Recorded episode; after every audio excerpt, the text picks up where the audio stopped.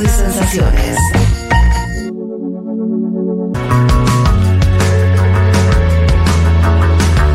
Aquí estamos para comenzar este programa. Mm, según estamos viendo por mensajes y distintas situaciones, parece que hoy nos está escuchando mucha gente, particularmente, siempre nos escucha mucha gente. Tal vez hoy, eh, con la situación electoral, no sé, eh, tenemos más gente ahí eh, enganchada eh, en la radio. Em, primer tema que queríamos tocar, que tenía que ver con la guerra en Medio Oriente, la franja de Gaza en particular, el enfrentamiento entre Israel y los palestinos en términos un poco más generales y el mundo árabe todavía ampliando un poco más eh, la mirada. Lo concreto es que pasaron dos semanas ya desde eh, la masacre cometida por Hamas y el inicio de la respuesta israelí. Eh, por supuesto ya hay un montón de cosas que sabemos, hay muchísimos muertos, ya hay, este, los muertos eh, se cuentan de a miles, eh, una, una serie de bombardeos muy relevantes sobre la franja de Gaza y decíamos el inicio posible de la regionalización del conflicto en tanto y en cuanto otros actores, Hezbollah, Siria, empiezan también a ser parte de, de las este, actividades militares y también, por supuesto, la respuesta de Israel. Para hablar un poco de esto en términos de comprender, intentar comprender la estrategia militar que se está jugando atrás de todo esto, estamos en comunicación con Juan Bataleme. Juan, ¿qué tal? Te saluda Federico Vázquez, ¿cómo estás? Federico, ¿qué tal? Buenas tardes, un gusto y gracias por invitarme a hablar contigo y con tu audiencia hoy. Eh, decíamos, vos ya, sos amigo de la casa, el programa has venido también al piso a hablar de la guerra de Ucrania, hace no tanto.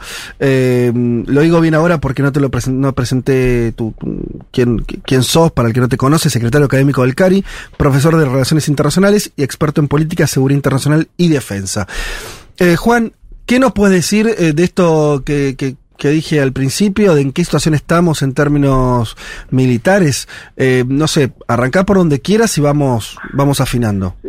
Sí, ¿no? Eh, mira, lo primero y lo más importante es que le, le brindaste en audiencia un, un muy buen resumen, muy eh, preciso acerca de lo que está sucediendo. En términos militares, lo más importante que tiene que entender la audiencia es que estamos todavía en una etapa de respuesta. O sea, estamos no en una etapa de shock. La etapa de shock fueron los primeros, los primeros momentos, pero ahora es una etapa de respuesta. Esa etapa de respuesta es preparar justamente militarmente el territorio para que eh, se cumpla, digamos, se cumpliera lo que Netanyahu planteó como objetivo político último de la respuesta eh, militar de Israel, que es terminar con Hamas, terminar como fuerza de combate efectiva Mm. de Hamas. Recordemos que Hamas tiene un número de entre 15.000 y 20.000 hombres, principalmente eh, con, con una, una mezcla de eh, armamento low-tech, como son los AK, los RPG, y eh, high-tech, si vos querés, o de alta tecnología, Sí. pero que son de uso comercial, ¿no? Eh, prácticamente son las adaptaciones comerciales hechas por eh, científicos, por ingenieros que son amigos con la causa de Hamas y les permiten tener eh, en algún tipo de cohetes con sistema de guiado, drones, drones suicidas, provisión de armas por parte de Irán, ¿no? Entonces Sí. Israel ha decidido entrar con eso,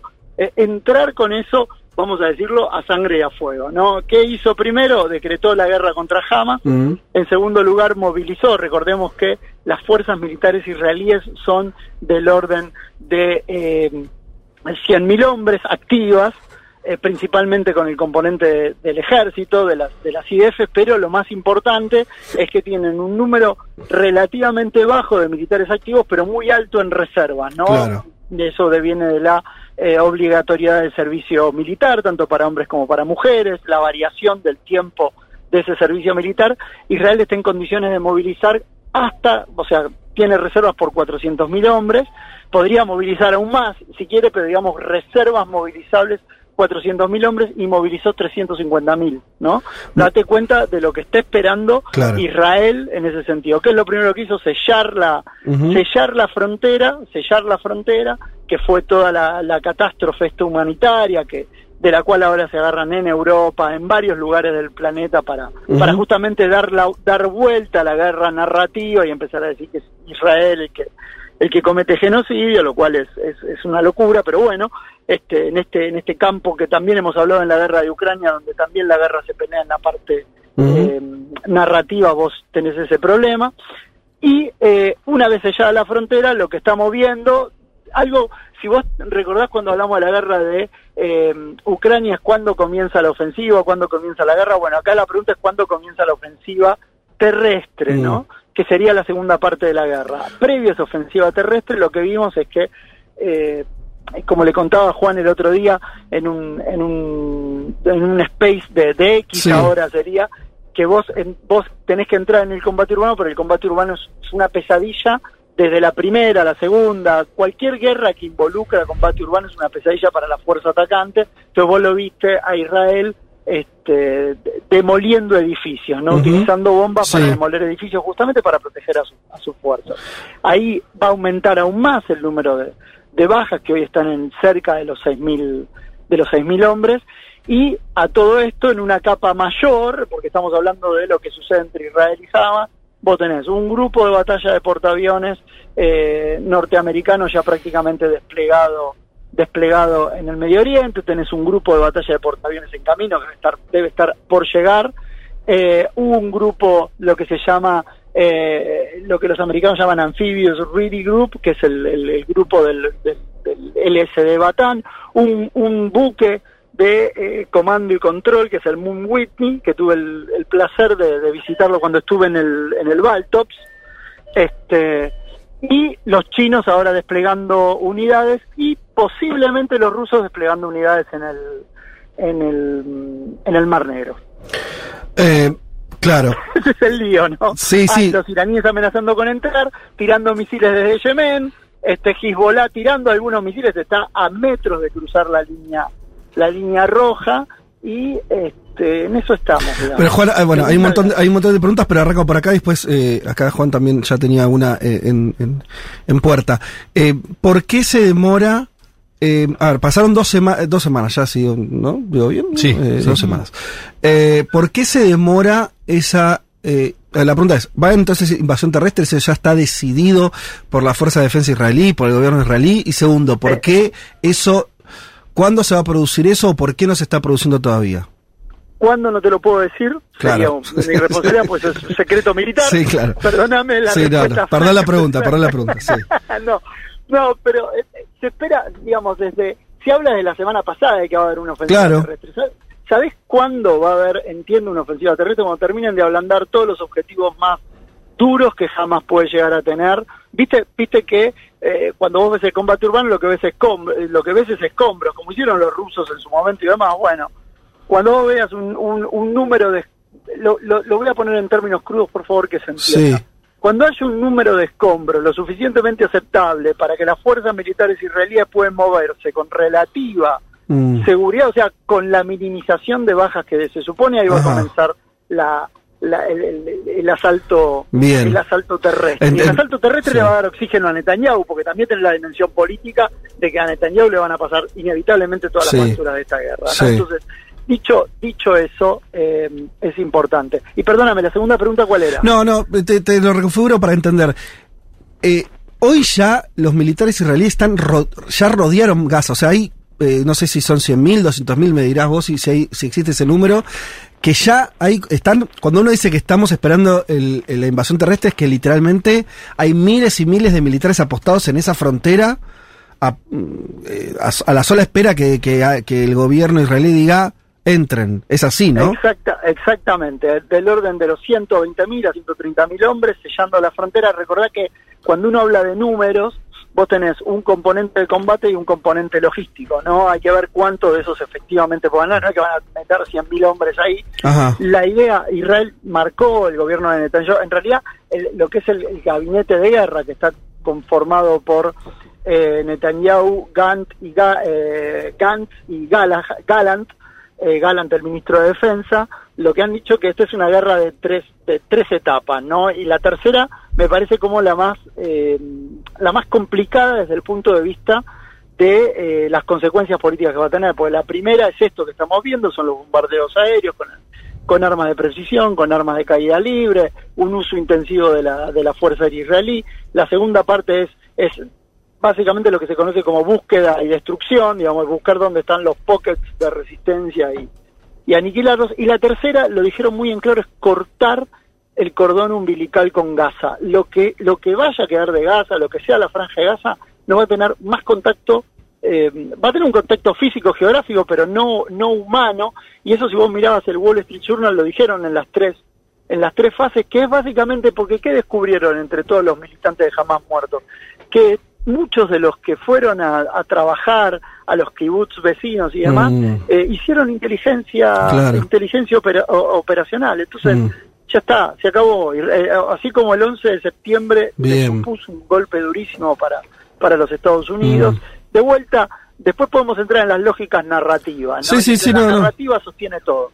Pero esto, eh, esa es la consecuencia directa. O sea, un millón y medio, dos millones de, de palestinos eh, van a haber terminado, terminado su modo de vivir por culpa de, bueno, de Hamas y el hecho de que Hamas deliberadamente decidió destruir toda la arquitectura diplomática de paz que venían haciéndose a partir de los acuerdos de Abraham este, con Israel, con los Emiratos Árabes, con Bahrein, eventualmente con, em, con Arabia Saudita, Marruecos, recordemos, ¿no? Porque ahora eh, todos los regímenes árabes que además tienen, hay una eh, tradición, a ver, me parece, no puedo decirle que son antisemitas, porque vos tenés toda la cultura ahí mm. árabe, todos los procesos históricos, la guerra del 48, la guerra del 67, la guerra del 73, tenés todo eso que se va mezclando y que ciertamente eh, afecta a, la dinámica, a la cultura em, identitaria y societal. Me explico a dónde voy con esto. Em, Irán, jamás y Hezbollah son los únicos que quieren que el Estado de Israel desaparezca. Mm. El resto, ah, perdón, Yemen y Kuwait están en una situación complicada. y Qatar también queda en una situación complicada. Qatar iba a quedar aislada por todo esto también, ¿no? y ahí mm, ni, ni Qatar ni Kuwait eh, lo marcan como eh, eh, como algo, eh, digamos, la eliminación del Estado de Israel como algo pragmático, práctico de sus objetivos de política, pero no no eran, digamos, tampoco muy amigos a todos esta, a todos estos acuerdos de paz. Por eso Qatar quedó en el foco de en el foco del conflicto de este nuevo conflicto por los fondos que se giraron, que ahí también hay una discusión acerca de si Netanyahu autorizó que esos focos, esos fondos de de Qatar fueran a, jamás, viste, eso, todo eso queda en la en la niebla informativa, en el ruido informativo. Entonces yo te diría que tendríamos que mirarlo desde, desde ese punto de vista. Pero bueno, eh, Juan, la tragedia humanitaria la vas a tener. Juan, ¿qué tal? Acá Juan Elman te saluda. Eh, Juan, ¿cómo estás? Te quiero hacer la misma pregunta que te hice el otro día, pero justamente para incorporarla acá en la, en la conversación, que es eh, respecto al, al, objetivo militar de Israel de destruir a Hamas, la pregunta es, es práctica, digamos, que es si eso es posible, ¿no? Teniendo en cuenta cómo opera jamás en la franja de Gaza, teniendo en cuenta que una parte del movimiento que está fuera, justamente está en, en Qatar, digamos, el liderazgo más que nada. Eh, y, vos recién mencionabas esto del, del 9-11, ¿no? Del ataque a las torres, y pensaba en una cosa que, que trascendió la reunión entre Putin, perdón, Putin, entre Biden y Netanyahu el, miércoles, que es esta idea de no repetir los mismos errores, ¿no? Y, pienso un poco en, si no tiene que ver justamente con quizás trazar un objetivo demasiado ambicioso. Entonces, desde un punto de vista militar, práctico y por lo que sabemos, ¿vos crees que ese objetivo de Israel es realizable? Es realizable dañar de manera masiva a la, fuerza de Hamas. Eh, es, realizable, es, políticamente realizable. Vas a terminar con el hecho de Hamas, es muy difícil de lograr.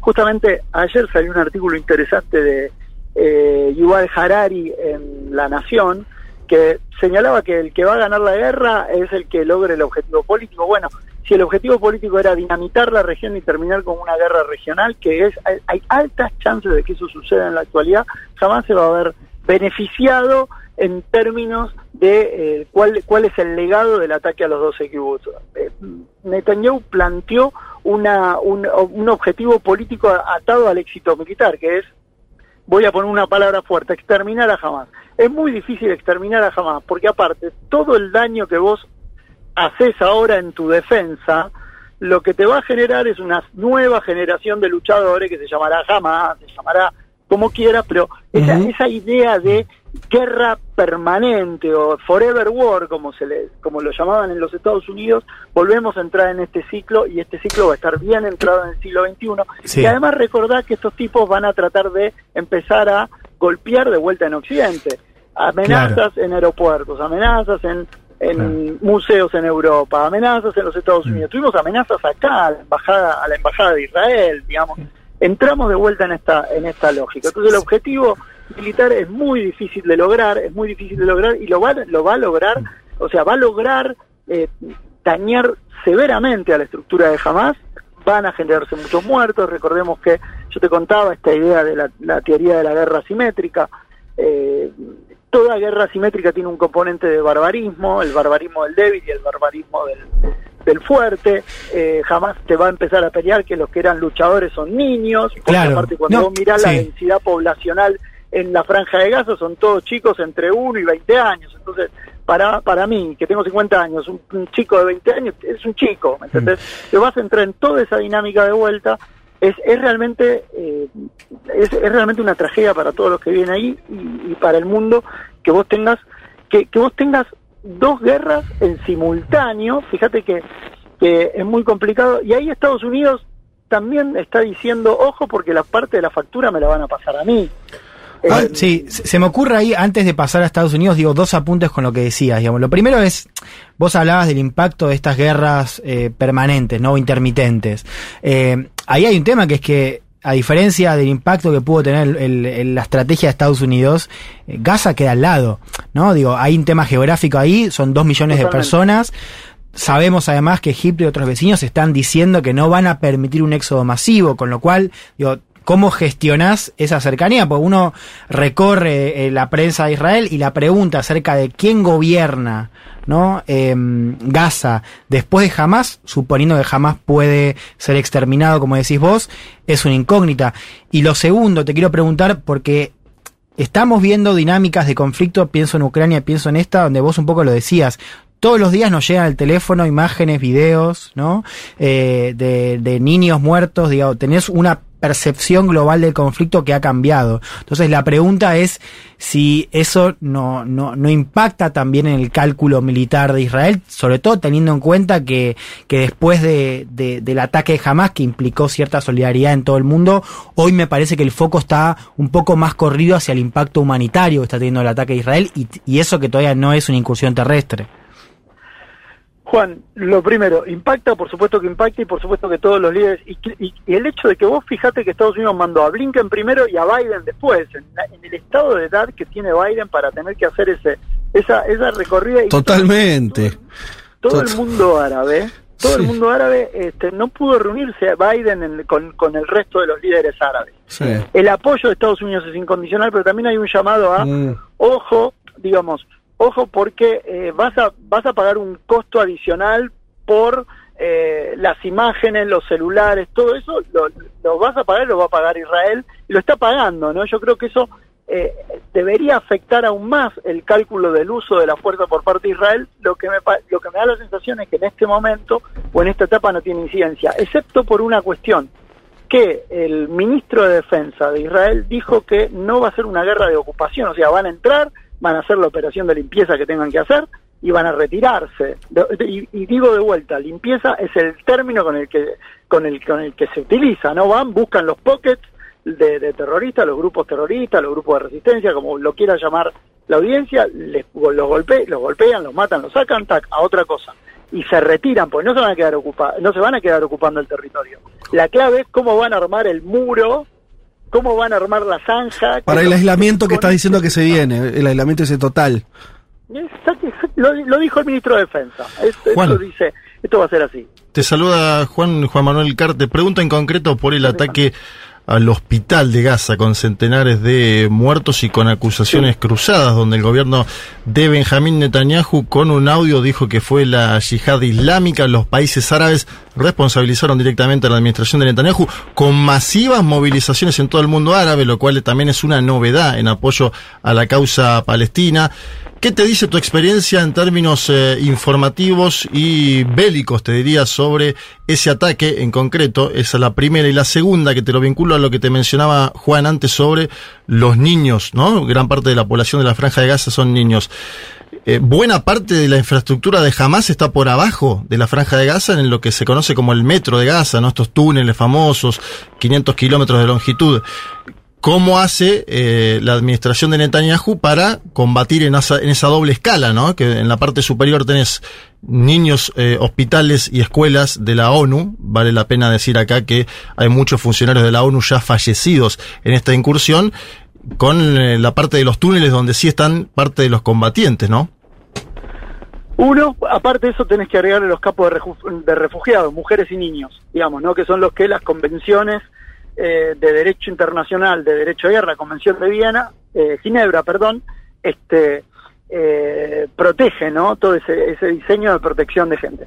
¿Cómo se hace para combatir eso? Bueno, digamos, una guerra terrestre es una guerra de por sí eh, sucia con muchos daños colaterales. Punto número uno. Punto número dos, cuanto más cuidadoso sea Israel en qué objetivos pegar, más conociendo la estrategia de Hamas, que siempre ponerse detrás de la población civil, eh, es, es limpio igual a un número mayor de bajas por parte del, del, de las fuerzas de, la, de los de los de, las IDF, ¿no? de las fuerzas de defensa israelíes.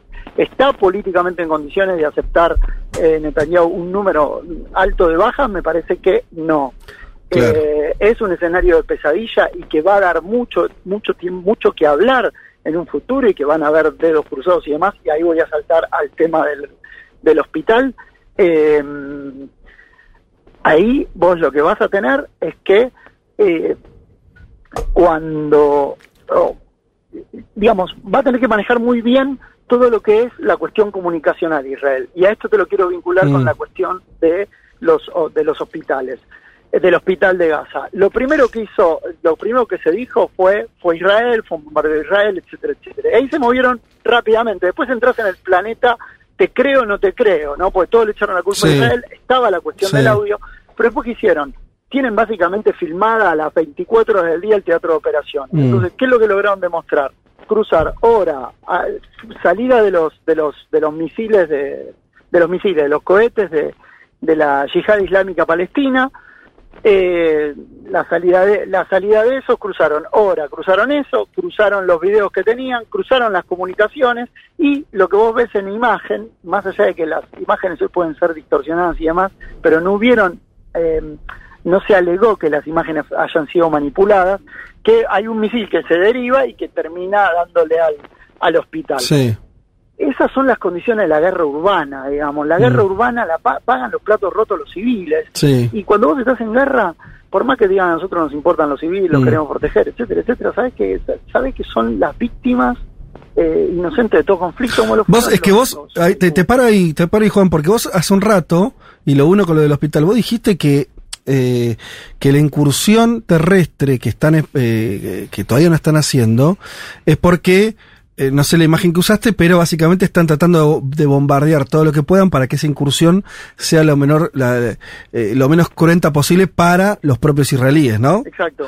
Sí, sí. Eso ya, dicho eso, como principio militar, te tremendo. lleva a que obviamente que, eh, más allá que haya sido no Israel lo de este hospital, pero eh, por supuesto se desprende que eh, la cantidad de muertos civiles que lleve un bombardeo masivo y prolongado, bueno, no está en el orden de prioridades evitar que se mueran civiles por parte de Israel. Eh, a ver, vamos de vuelta. Es cierto, uno podría decir que... Entonces, yo es estoy eh, haciendo, no estoy, estoy diciendo en términos militares, digo, en términos de, No, no, no, no. de cómo Entiendo, piensa la operación entiendo, militar. Por eso, digo, por eso yo te decía, te decía que el mayor, el, el mayor problema que enfrenta Netanyahu es que no está en condiciones de soportar un número importante de bajas Mm. de bajas de las IDF. Este, cuanto más limpia, digamos, cuanto más cuidadoso trate de ser el Estado de Israel, eh, las IDF en función de en función de las de, de cuidar sus propias bajas, eh, sí. de cuidar la- la- Sí. las bajas civiles, Sí. ese costo lo va a pagar en términos de los Claro. lo va a pagar en términos de soldados. Ahora, eh, eh, lo que vos viste la semana pasada, que fue la más cruenta desde el punto de vista de los edificios, los bombardeos Sí. y demás, y en algunos de estos, y vos tenés un componente ahí de te voy a voy a responder Sí. de la misma forma Sí. en la cual nos atacaron a nosotros, porque a, porque porque a Hamas no le importó las víctimas civiles, no es que fueron a luchar directamente en contra de unidades este, Militares. No, militares todo lo contrario. Entonces, No, tenés, tenés, lamentablemente, tenés ese componente. Hay un componente de payback, de, Ujú. de, de, de- de- de venganza. Sí. No lo vas a sacar en, el- en, el- en el- en ese momento, en esa situación, y, y viendo lo que se vio después, eh, este, viendo lo que, lo que conocemos y, y la forma en la que los los los, los jamás este, incursionó contra contra la población civil israelí. Una, una última pregunta, Juan, que, que, que lo rozaste, pero eh, nosotros acá venimos diciendo, yo vengo planteando eso, pero sí, sí, o sea, más, más desde un lugar de, tratar de unir fichas del tablero que, que por, por conocimiento concreto sobre variables militares. Este peligro de regionalización que evidentemente me parece vos dijiste, ¿no? Que, que, que veías que eso estaba efectivamente ocurriendo, que no sea solamente Hamas Israel o Gaza eh, Israel, sino que eso impacte en el mundo árabe. Teniendo otra guerra no caliente, sino recontra caliente eh, entre Ucrania y Rusia. Incluso algunos conflictos vinculados a, a África con, con varios golpes de Estado y, bueno, donde también no se juegan ciertas cuestiones geopolíticas pesadas, presencia de Rusia, de los europeos y demás. Eh, ¿Vos ol- olés que, que este conflicto que siempre lo vimos como repetido, ¿no? Israel y Palestino, bueno, cada cuatro o cinco años pasa algo así, medio grueso, que esto tenga ya que ver con un conflicto de escala global realmente? A ver, vos sabés que, por un lado, eh, preferiría que no, porque tiene... Sí, porque no, tiene pero yo también, no, que no, eso seguro que preferiríamos que no. Que no. Pero no, y, y te explico por qué. Sí. Porque, pr- primero, entiendo, quiero creer que debe haber algún back channel para decirle a Irán, Mm, para decirle a Irán, mantener, mantener una línea de prudencia. Mm. No sé, no sé si Irán en último de los casos lo va a tener. No, no sé. Lo, lo más honesto que le puedo decir a la audiencia es que en Mm. este caso no sé. Que el riesgo de espira- espiralización está, que ni Estados Unidos ni China disciplinan a los actores, pero si Mm. pueden pacatear a alguno de los dos, o sea, vos tuviste del 16 al 19 de del 16 al 19 de octubre el jefe del Comando Sur para entender los requerimientos militares que eh, que Israel tenía. Eh, pensemos que hoy eh, Estados Unidos es el principal proveedor de armas de, eh, de digamos, aire-superficie a Israel y que los stock norteamericanos involucran, pesan en esta guerra, así como los stock de armas superficie-superficie eh, pesan en la guerra de Ucrania, pesan en el caso de Israel. Eh, hasta este momento no, um, de vuelta, no cruzó una línea roja, no quiere decir que no la vaya a cruzar claro, claro. y Sí. que la posibilidad de, de espiralizar este conflicto lo, lo tenés. Y en el caso de Irán, mm, digamos, y, eh, supongamos que Irán, recordemos que Irán tiene una fuerza, no tiene una fuerza nuclear todavía. Mm, Si vos me permitís, si yo pienso un escenario, la cuestión más interesante es que Irán debería, si, si quiere evitar ataque futuro, debería acelerar su programa nuclear y tener un arma nuclear en los próximos tres meses. No sé si está en condiciones o no. claro, claro. Y eh, recordemos que Irán tiene el mayor eh, stock de armas eh, eh, de misiles de corto y mediano alcance en el Medio Oriente. Ah, ¿sí? Israel Mira. tiene armas armas atómicas. Entonces, hay dos opciones. ¿Mayor al de Israel, el de Irán, decís? ¿Cómo? ¿Mayor al de Israel? En, en términos de misiles, Sí. en términos de misiles, SRBM y MRBM es mayor el stock iraní que el stock eh, que el stock de armas. Ahora, lo que Israel tiene son armas nucleares. Sí, sí, no, no, está clarísimo. Sí, sí, sí. sí, ¿sí? Eh, Israel tiene los Jericho 2 y 3, creo que los Jericho 1 ya volaron, creo, no estoy seguro. Y, eh, Una diputada ese- pidió la utilización del el Jericó. ¿El Jericó es nuclear? El Jericho, ah, tenés las dos configuraciones, recordá Claro. que hay Jericos convencionales y Jericho nucleares. Sí, pero me acuerdo de una diputada del- aire, no. No, no, pero digo, una diputada del Likud del partido de Benjamín Netanyahu pidió en las últimas semanas la utilización del Jericó en Twitter, en la ex plataforma, ex twi- ex Twitter ahora X, decía Jericó, Jericó es la única solución. Bueno, bueno, por eso, si Irán se mete, hay dos opciones. O, o Estados Unidos lanza una campaña de bombardeo sostenido sobre objetivos militares en Irán, o dos, Israel tira misiles Jericó nucleares sobre Teherán. Por eso digo que no, los escenarios no son buenos, ¿no? Te hago una, una última, que es sobre Sí, la interna, la interna en Israel, que me parece que acá le estamos, no le estamos prestando tanta atención como se le está prestando en Medio Oriente. Netanyahu, en general, uno cuando se produce algo de esta magnitud, se abroquelan las fuerzas al interior del país en apoyo al jefe de Estado, al mandatario, en este caso al primer ministro. Y lo que vemos, quiero saber tu percepción, lo que vemos a la distancia es que hay una figura de la oposición llamada Jair Lapid que acaba de ayer hacer un anuncio de que se necesita un verdadero gobierno de emergencia, casi como pidiendo, no sé si la salida de Netanyahu, pero sí sugiriéndolo en algún punto. Y vemos que no tiene el mandatario los apoyos que tendrían otros presidentes en situación de conflicto bélico. ¿Vos ves ese mismo escenario o pensás que esto es una visión sesgada? Conociendo, con, con los conocimientos limitados que tengo en función de lo que he venido Sí. leyendo, entiendo que es así, que es como vos lo estás señalando.